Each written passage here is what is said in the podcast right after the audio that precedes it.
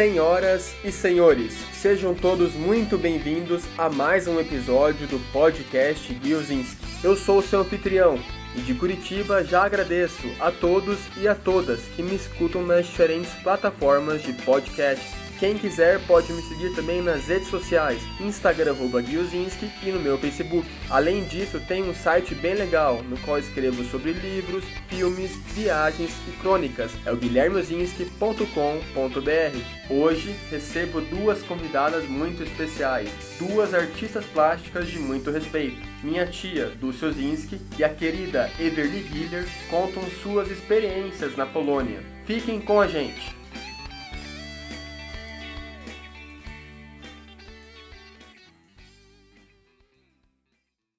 Começando mais um episódio do podcast Guiozinski e hoje eu tenho duas convidadas muito especiais. Uma delas é minha querida tia Dulce Ozinski. Dulce, tudo bem com você? Tudo bem, tudo joinha. A outra convidada também muito especial é a Everly Guiller. Everly, tudo bem com você? Tudo tranquilo, aqui tudo tranquilo. Muito bem, então hoje nós vamos conversar sobre a experiência tanto da Dulce como da Everly na Polônia, as experiências. Eu gostaria que vocês começassem contando quais que foram os motivos dessas diferentes viagens viagens que vocês fizeram já e por que vocês escolheram a Polônia para conhecer também? Bom, eu vou começar aqui falando da nossa história juntas, eu e a Eveli, eu e a Eveli que os amigos chamam de Bibi, é bom que as pessoas saibam já.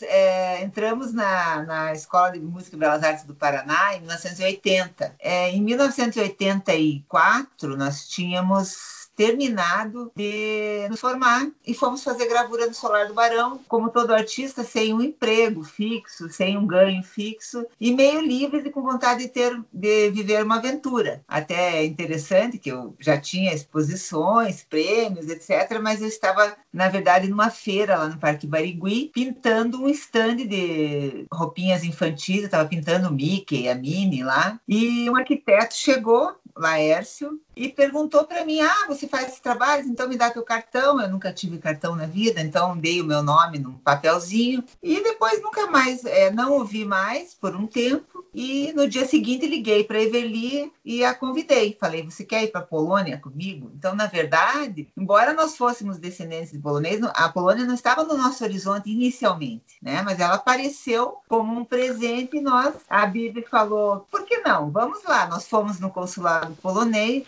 Nove meses depois chegou a notícia e nós ficamos apavorados. Não, eu lembro bem que foi com, com o teu pai que a gente foi, né? E a gente acabou esquecendo daí, né? Eu lembro que a gente nem falava mais, achava que nem ia dar certo, eu acho. E no fim apareceu a, a notícia e a gente tinha pouco tempo para se preparar daí, né? É, eles nos chamaram assim, não deram um resultado por telefone, chamaram a gente do consulado, lá fomos nós, né? Quando a gente chegou lá, eles nos deram a notícia que a gente tinha ganho e que teríamos que estar em agosto, né? Para o curso, uhum. um curso eh, rápido de, de língua polonesa que durava um mês, para depois a gente pegar o curso regular. Então, nós ganhamos uma bolsa que era dividida em duas partes. A primeira parte, o curso de língua, que duraria um ano, e a segunda parte, um estágio de pós-graduação na Academia de Belas Artes de Cracóvia, na Polônia. Né? É... Ah, então, naquele contexto também, nós recebemos a informação da possibilidade de ir de navio. Nós achamos interessante por nunca termos feito aquilo, era um navio cargueiro, navio polonês cargueiro. Eles, eles reservavam assim umas duas a quatro vagas para estudantes é, a um preço bom.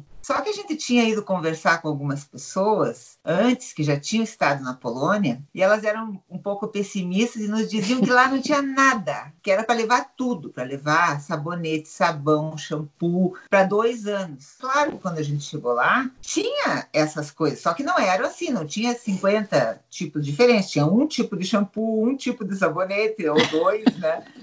Mas a gente levou, nós embarcamos em Vitória. Saímos Sim. daqui de Curitiba de ônibus, cada uma com nove malas. E nós Mas fomos com o teu foi... pai, tua mãe e a Ingrid, né? Foi a também. Ingrid, uma amiga minha. Paramos em São Paulo, no Rio de Janeiro, e depois fomos até Vitória. Então foi uma loucura aquilo, né? Uma loucura, assim. Foi, foi. Uma aventura. Já começou aqui no, aí no Brasil, né? Ah, a é. viagem entre Curitiba e Vitória é uma viagem longa, né? E de ônibus fica maior ainda. Explicassem para os ouvintes também um pouco mais das cidades que vocês tiveram a oportunidade de conhecer na Polônia. E uma coisa muito legal é que vocês conheceram as duas faces da Polônia, ainda durante o regime socialista, eh, durante o regime soviético e após a queda do regime soviético também. Eu queria que você explicasse um pouquinho quais que foram as grandes diferenças que vocês notaram entre esses dois períodos, também as grandes dificuldades que vocês encontraram, principalmente talvez durante o regime soviético ainda. É, eu acho que a, a primeira grande diferença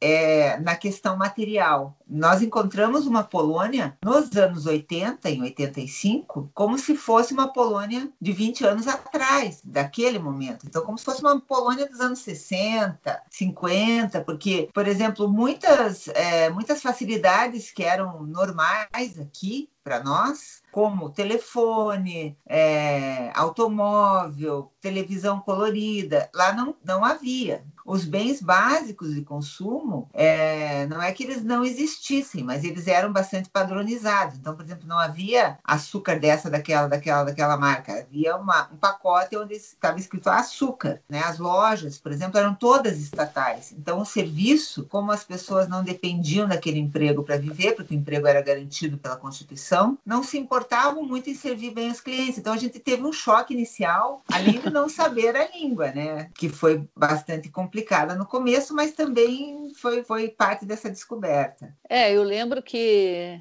a Dulce ainda tinha feito umas aulinhas de polonês antes, mas eu não sabia nada, né? Apesar que meu, meu pai falava polonês com minha avó e tal, eu já tinha ouvido, né, a língua. Mas é, eu lembro que eu fiquei uns três primeiros meses praticamente muda. Parecia que eu estava em outro planeta, não entendia nada, me sentia uma pessoa bem ignorante, assim, né? Nossa, nossa, foi, foi bem difícil para mim no começo, né?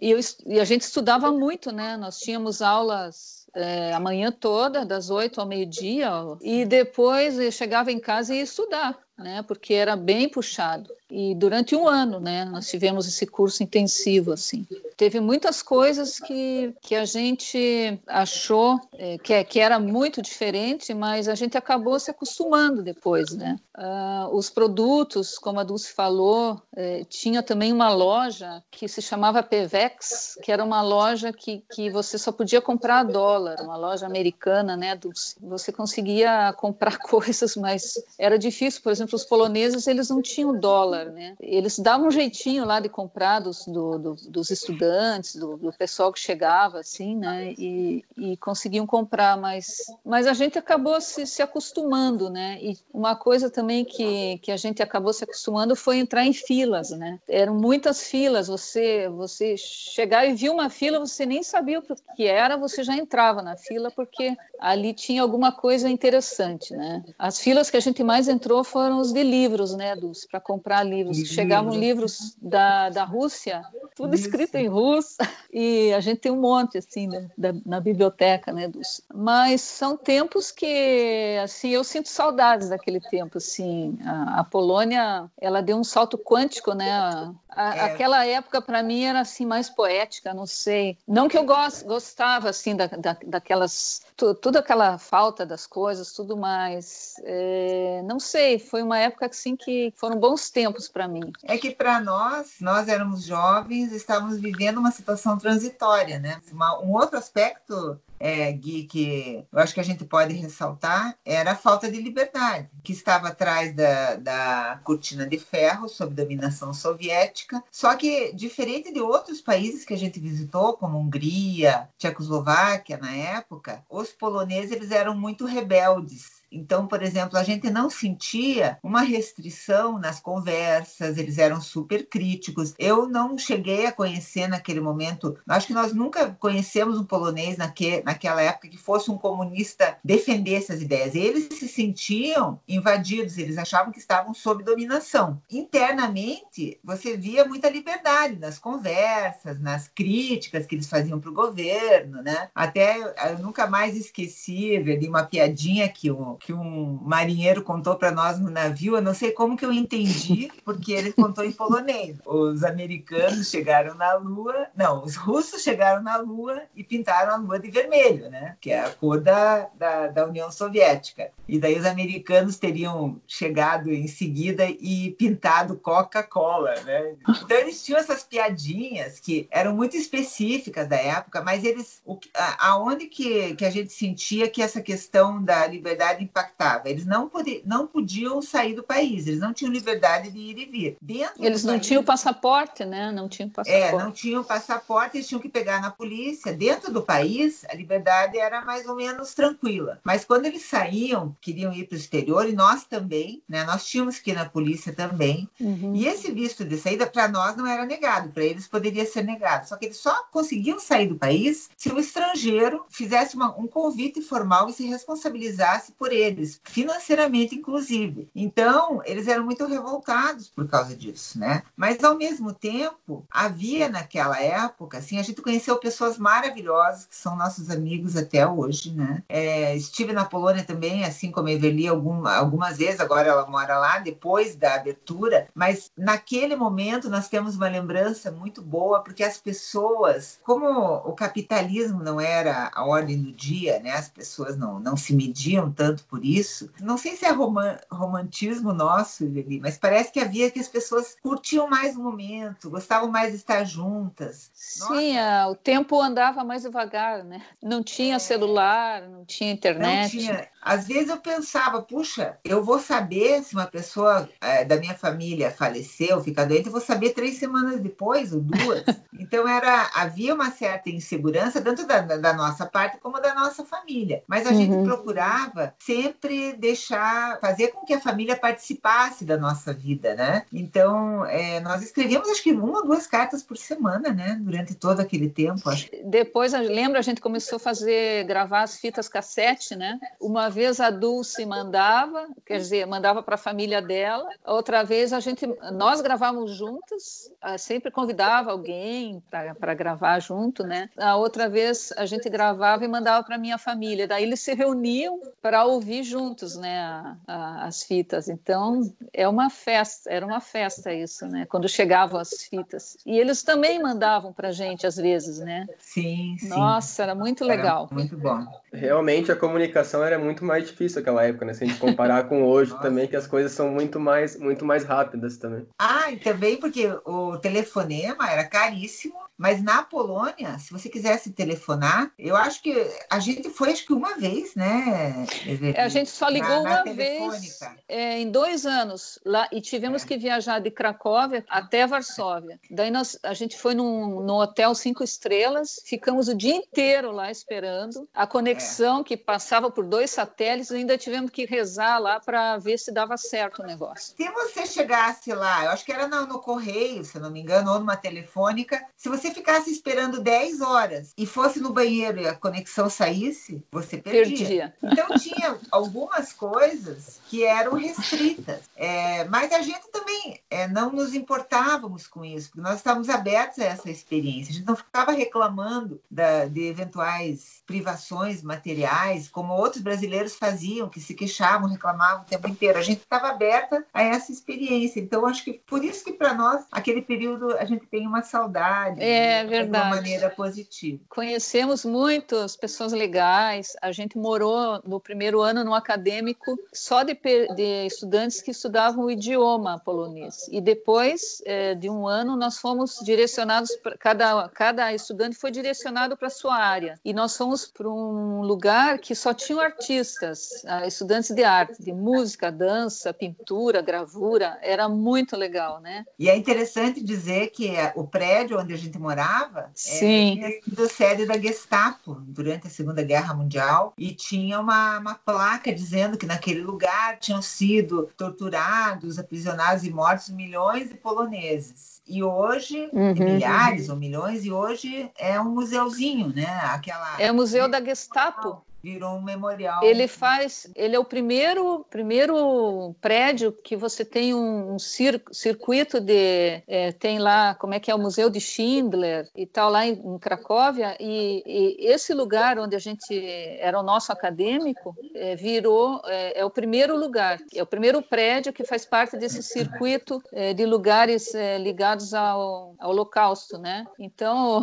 a gente foi em 2015, a Dulce veio para a gente veio, né, juntas e, for, e fomos lá visitar. E já era o museu, né? O lugar onde a gente tomava banho, lá embaixo tinha os, os chuveiros, o banheiro. Era né? no subsolo, era um banheiro coletivo. Agora virou o museu da Gestapo. A gente levou um susto. Mas é, é interessante que eu queria também chamar a atenção de uma, uma, como artista, uma das coisas que nos chamou a atenção foi a cor, né? A cor das cidades. A Polônia, ela era muito cinza, porque as pessoas não tinham dinheiro para fazer, é, para pintar suas casas ou para fazer jardins. Uma estética que até quando a gente passava, é, pegava o trem rumo a Berlim Ocidental, por exemplo, que era um destino bastante frequente que nós fazíamos de vez em quando, os prédios não eram pintados, né? Eles eram acinzentados. O grande, grande meio de, de energia é o carvão. Até hoje, o carvão é forte na Polônia. Então, como tudo era, era aquecido a carvão, ficava tudo muito cinza, cheio de fuligem. Fui em 2016 e você foi um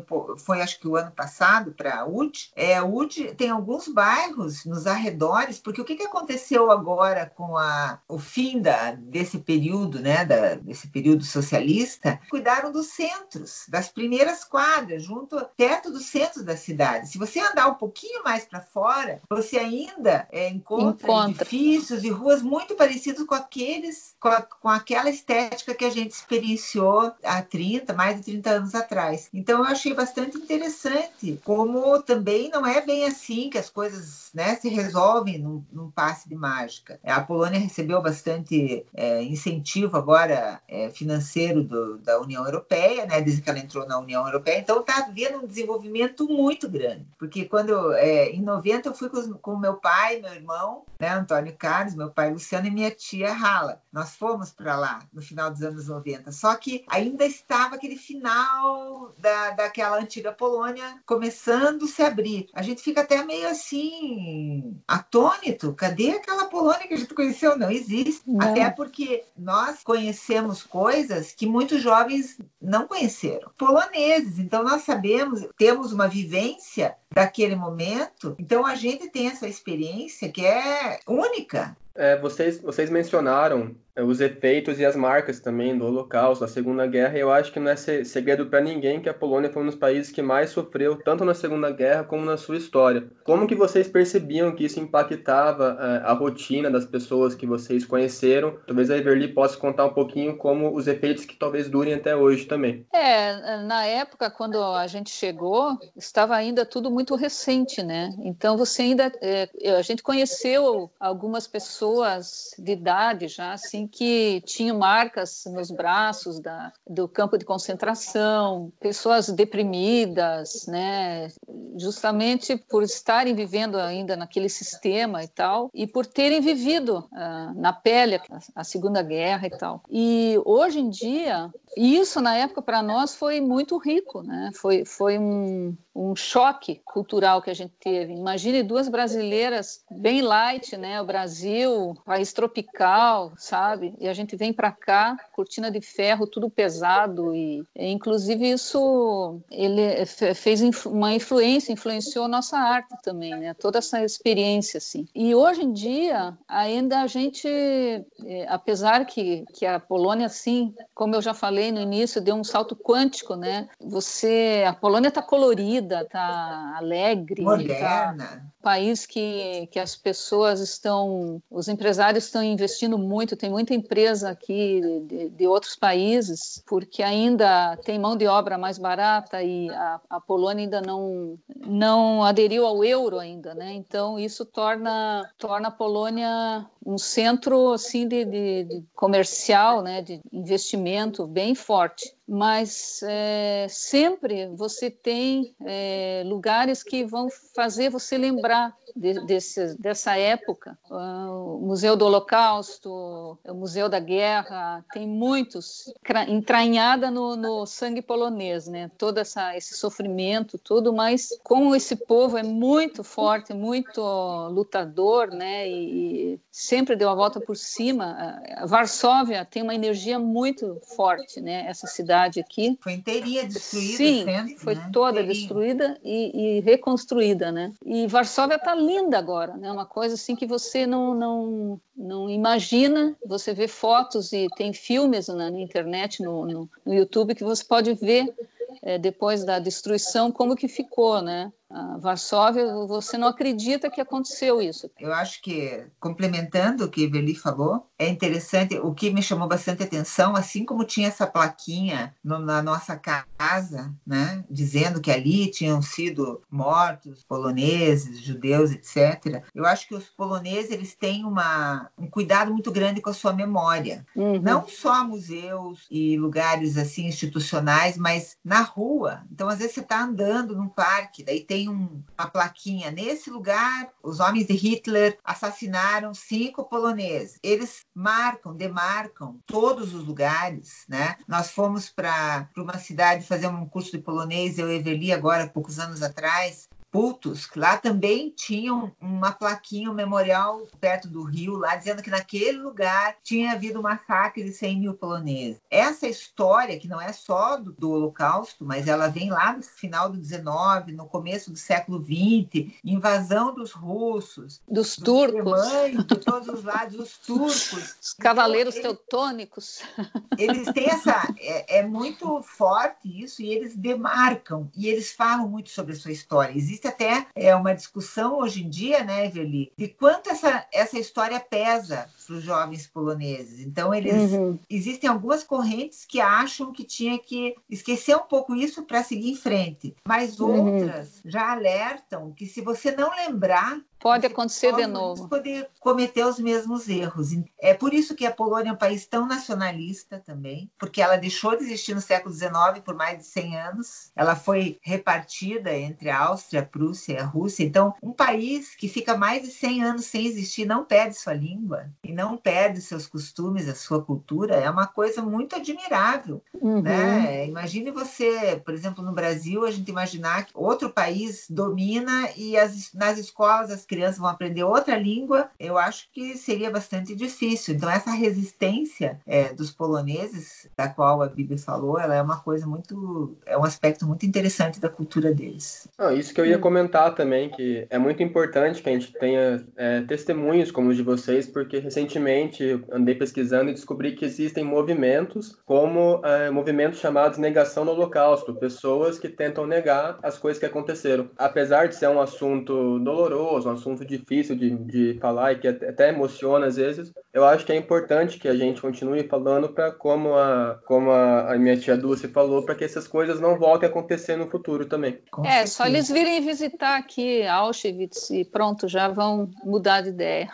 É, e a documentação é tão farta sobre esse período, é. tão farta que não é possível você negar, só se você tiver ou muito ignorante ou tiver má intenção. Há uma intenção por trás. Eu acho que a gente que nós que somos os, aqueles verdadeiramente de bem, nós temos uhum. que estar vigilantes. Não, com certeza. E agora, mudando um pouquinho para um assunto um pouco mais leve, eu gostaria que vocês comentassem principais diferenças culturais que vocês puderam observar, tanto em questão, questão de alimentação, a culinária polonesa, que é bem diferente da brasileira, e questão de vestimenta também, diferenças que vocês conseguiram notar na Polônia, comparando com o Brasil também. Olha, eu acho que é, a primeira coisa que eu queria falar é muito diferente. A, questão da culinária, por exemplo. Ela nos agradou, tanto é que eu e Eveli é, depois da viagem de três semanas de navio e mais um mês ou dois na Polônia, nós cada uma engordou 12 quilos. Dulce, isso você não precisava comentar. Né? Porque assim, a comida era muito saborosa, mas diferente da nossa. A base era batata, carne de porco. Eles, geralmente, o que se tinha nas lojas era o que a Polônia produzia. Metade do inverno para o final, você só encontrava batata murcha, é, um pouquinho de cenoura, acho que tinha às vezes cogumelo cogumelo, muito poucos ingredientes, porque só quando viesse a primavera que você ia ter uma alface, é, um outro produto assim. E a gente sentia falta dessa da, da, da, alimentação como a gente tinha aqui no Brasil, com muitas verduras, muitas frutas. Mas, ao mesmo tempo, uma coisa que a Polônia tinha e ainda tem, que é diferente do, da nossa situação, as temporadas, né, Evelyn? O morango é... polonês, gente, é, tem um gosto muito diferente. Quando a gente chegou na Polônia nos anos 80, nós nos propusemos, eu e ela, a não ficar vivendo num gueto de brasileiros. Muito legal, porque a língua se desenvolveu melhor e a gente conheceu um pouco da alma do polonês. Muitas pessoas nos acolheram e eu acho que seria legal a gente falar, comparando com, com o brasileiro, a gente pode dizer que o polonês, da mesma forma, ele é muito afetivo, muito afetuoso, uhum. muito caloroso, diferente de outras nacionalidades. Eles nos recebiam nas suas casas e as pessoas moravam de uma maneira, eh, naquela época faltava moradias, então morava uhum. assim, uma, a família do marido, mulher e um filho num quarto, o outro filho num outro quarto e os pais, geralmente mais velhos, moravam numa área comum que era a cozinha, por exemplo, né? Tinha um sofá ali de noite e mudava. Uhum. Eles davam para nós as suas camas, né? Quantas vezes isso aconteceu? Anos depois eu não, não tinha ideia, por exemplo, que a nossa amiga Marisha, depois que eu me toquei, que ela dava para nós a cama em que ela dormia quando a gente ia lá. Um povo muito afetuoso, hospitaleiro e conquistava, lograva uma certa intimidade. É muito legal. É... E com quem a gente tem contato até hoje, né, Dulce? É isso que vocês falaram falaram também, eu acho muito importante quando a pessoa vai para um outro país que ela tente ao máximo evitar ficar muito perto de brasileiro para que ela possa melhorar a língua e praticar a língua ao máximo. E no começo uhum. desse episódio, vocês comentaram que quando vocês foram pela primeira vez para a Polônia, vocês ainda não sabiam falar muito bem o polonês. E como é que era a comunicação? Era fácil? Eles falavam bastante inglês? Como é que acontecia isso? Conte do navio, Evelyn. Ah, sim, no navio foi engraçado, porque era um navio polonês, com a tripulação polonesa, né? É, nós começamos a aprender, eu, né? É, foram com a gente foram mais dois brasileiros, dois meninos, né? Também estudantes. E a gente jogava pebolim no, no navio, jogava joguinhos lá e tal. E daí nós começamos a aprender os números, jogando pebolim, por exemplo, né? O capitão também, ele pegava o dicionário. Era um dicionário polonês-português e um português-polonês. e daí a gente se comunicava muito pelo dicionário. E o, o capitão era engraçado Eu lembro que ele, ele achava as palavras e xingava lá os, os marinheiros em português. Ele dizia, ei, traficante! ele era muito legal. A gente aprendeu os números, e o número 6 em polonês é sześć. E o oi do polonês é chest. Uma pequena eh, diferença só na primeira letra, na pronúncia, né? É mas mas para a gente, era, para mim, era, era o mesmo som, chest, chest. E daí é, eu, eu aprendi esse número, né, tal, os números, e daí eu notei que os, os marinheiros, quando eu, eu passava por eles, eles diziam chest para mim. E eu comecei a encucar que aquilo eles falavam o número 6 para mim, né? Em vez de. Não sabia, né? E daí eu cheguei para a Dulce e falei, mas O que está acontecendo? É, é, algum código? O que está acontecendo aqui que os marinheiros passam por mim e falam o número 6? E me explicou que era o oi deles, né? Então é chest e chest, né? Eu acho que uma, uma das coisas que eu achei muito legal, é, muito legais, assim, no sentido da língua, falando um pouco do aprendizado da língua, uhum. é que quando a gente chegou, o nosso curso regular de polonês ia começar em setembro. Mas em agosto, nós fizemos um curso intensivo de um mês. Isso nos ajudou muito. Em que a gente aprendia tudo que era base. Aprendia a contar até 100, aprendia a pedir alguma coisa numa loja, a dizer muito obrigado, a se apresentar, me chamo fulana. E isso dava para gente um vocabulário básico para a gente ir para campo. A gente ia para rua e falava. Então, a gente foi entrando na língua devagar. E a língua polonesa, ela é, eu acho que bastante complexa em relação ao inglês e a outras línguas, principalmente para a gente, porque ela tem muitos casos.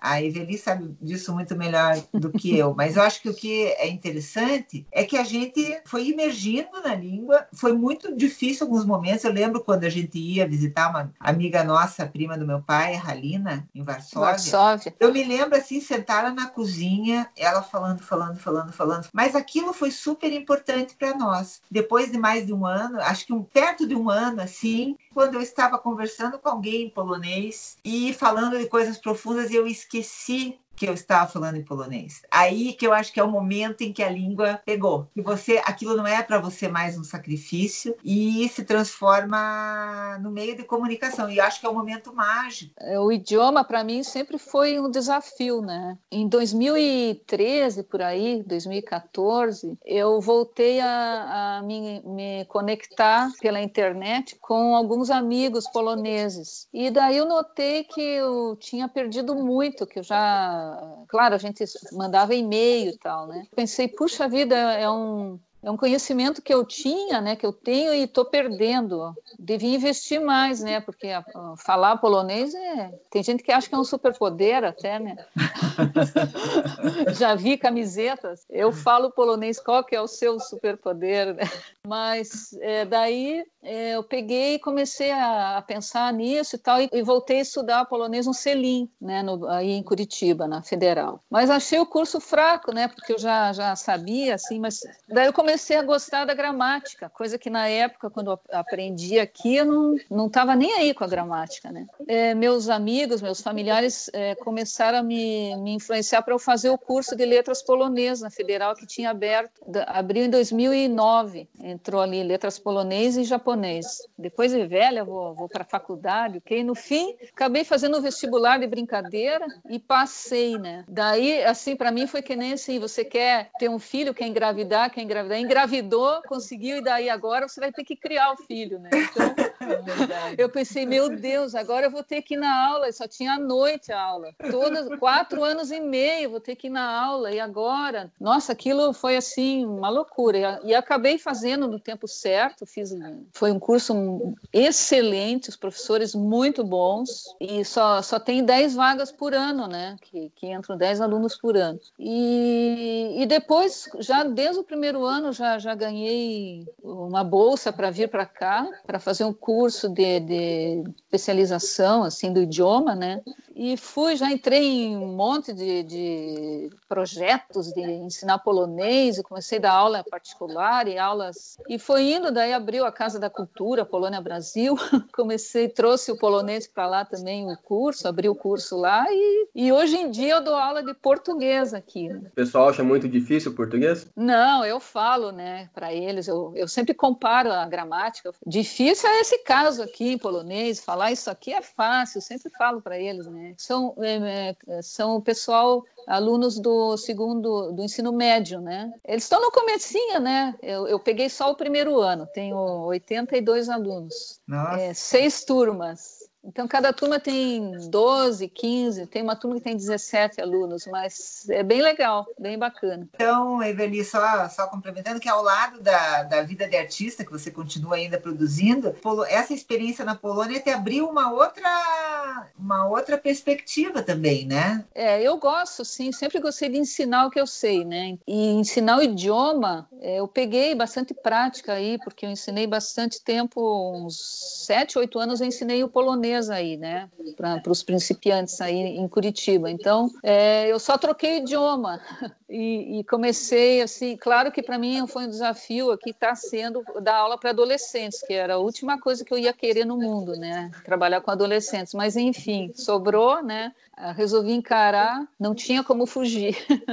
Está sendo bem legal, bem bacana. É, espero que eles estejam conseguindo aprender bem o português também. A gente está se encaminhando, infelizmente, ao final desse episódio, e antes que a gente encerre, gostaria que vocês comentassem um pouquinho os principais aprendizados e as grandes lições que vocês conseguiram absorver das suas experiências na Polônia também. Eu posso dizer que uma, a primeira grande lição foi a descoberta das raízes, né? Perceber como naqueles costumes, naquelas pessoas, daquelas cidades pequenas, como nossos pais, nossos avós estavam presentes, né? Meu, no caso, meu, meu pai e meus avós paternos. Essa, para mim, foi bastante importante isso naquele momento. Uma outra questão, claro, foi você é, viver num outro, num, num, outro regime, numa outra cultura, e isso, é, a descoberta de novas paisagens, novos costumes, novas culturas e novas pessoas, fizeram com que eu apreciasse melhor o meu país também. Quando voltei para cá, eu lembro que eu olhava para a paisagem, nossa, como esse verde nosso é bonito, que eu nunca tinha prestado atenção, como aquela paisagem perto de Ponta Grossa, com aquelas aquelas pedras, para mim talvez essa tenha sido a grande lição.